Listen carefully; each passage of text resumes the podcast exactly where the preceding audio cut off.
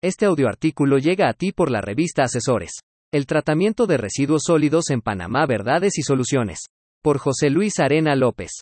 El 2020 y lo que va del presente año han puesto de cabeza al mundo, empezando por una pandemia que no ha podido ser controlada y que además se ha complicado con la nueva variante Delta, cobrando millones de vidas humanas.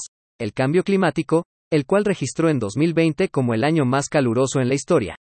Las tensiones diplomáticas entre los Estados Unidos y China, quienes se enfrascaron en una guerra comercial poniendo en jaque al resto del mundo. En este año se ha dado otro gran problema mundial. El punto de inflexión cibernética, con un control cibernético difícil de mantener. La crisis financiera provocada por Turquía por la solución de Ankara. Por otro lado, aunque contradictoria pero severa, la baja producción de petróleo en Medio Oriente hizo que disminuyera el flujo de efectivo debilitándose sus economías. Por supuesto, la escasa capacidad de los países de América Latina para enfrentar la pandemia teniendo a México y Brasil como los peor sembrados ante el problema.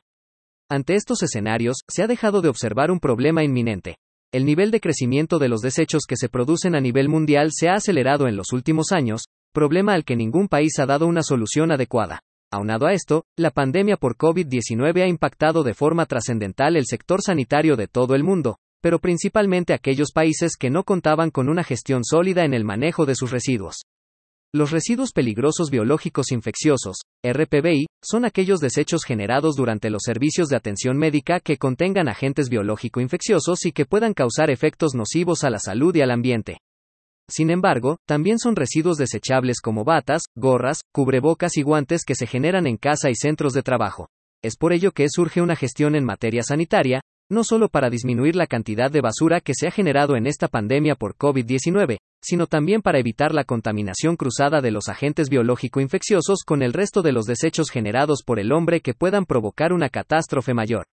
Según datos del Banco Mundial, cada año se recolectan 11.200 millones de toneladas de residuos sólidos, de estos, la desintegración de proporción orgánica contribuye el 5% de la emisión de gases de efecto invernadero en el mundo.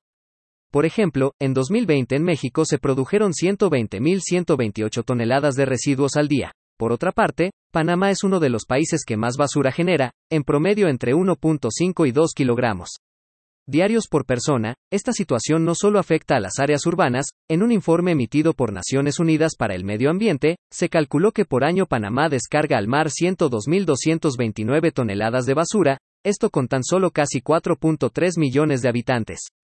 Uno de los grandes problemas que enfrenta Panamá en 2021 radica en la recolección de la basura, ya que la flotilla activa es escasa, ya sea por falta de unidades o por falta de mantenimiento de las existentes. Otro problema aún más significativo es el tratamiento y disposición de la basura, esto ocasionado por la escasa capacidad instalada en los vertederos, problema que se ha convertido en un problema de salud pública, por manejar a cielo abierto estas grandes cantidades de basura sin tratar, afectando ríos, lagunas y el mar mismo en todo el país incluyendo la capital.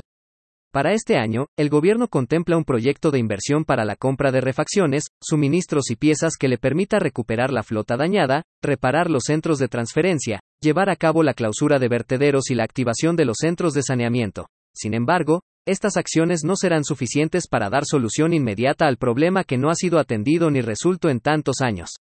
Aunado a estos problemas, el relleno sanitario del Cerro del Patacón recibe 2 millones de toneladas de desechos al día y es catalogado como un desastre ambiental y sanitario derivado del modelo de gestión de desechos, poniendo en peligro al medio ambiente por la contaminación de los recursos naturales y la salud pública.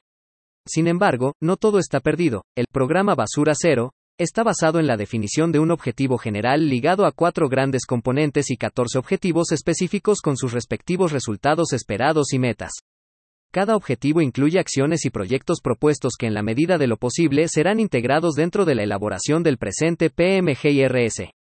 El objetivo general del programa es reducir la disposición de residuos a través de la implementación de las llamadas 3 Rs.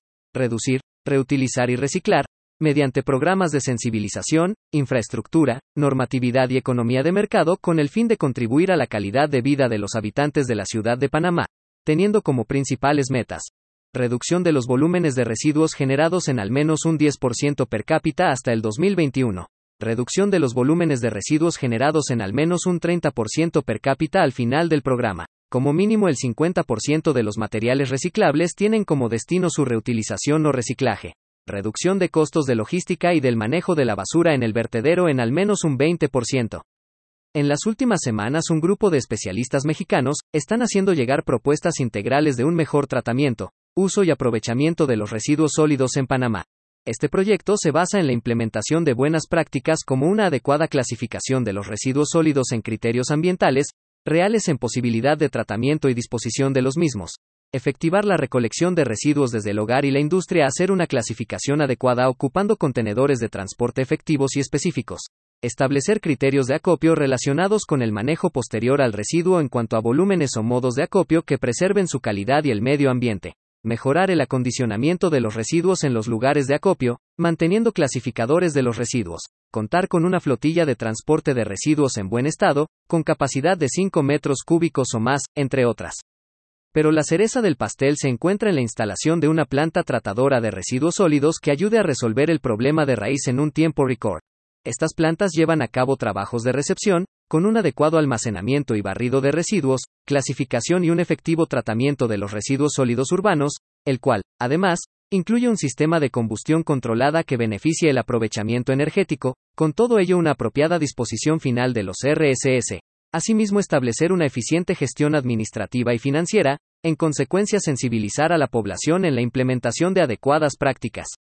La instalación de la planta de tratamiento de los residuos sólidos contiene un método completo y definitivo, dada su capacidad para recibir gran cantidad y variedad de residuos sólidos, además implica una selección previa de los residuos y el reciclaje de muchos materiales, con lo anterior se generarán nuevas fuentes de empleos con personal altamente capacitado, finalmente, permite recuperar y dar valor a terrenos que se consideran improductivos.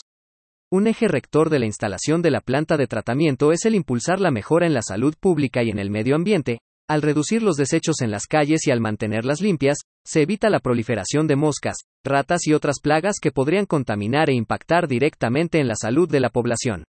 En conclusión, Panamá tiene otra opción para enfrentar la guerra contra la basura de manera efectiva, ya que este grupo de especialistas mexicanos proponen con su proyecto, eficientar las 4R del tratamiento de los residuos sólidos. Reducir, reutilizar, reciclar y recuperar. Al ser un proyecto integral no solo se trata de la instalación de una planta tratadora, también se habla de la capacitación y desarrollo de las personas involucradas en el proyecto, de igual forma la implementación de protocolos de calidad y aseguramiento de la misma, aprovechando la basura como un recurso capaz de ser útil en la creación de productos alternos amables con el medio ambiente, aprovechables para la sociedad no solo en su uso seguro, también activando y mejorando la economía, ya que permitirá un mayor flujo de efectivo porque en consecuencia, se abrirán nuevas fuentes de empleo y una gama ampliamente diversificada de opciones de autoempleo o empleos consolidados.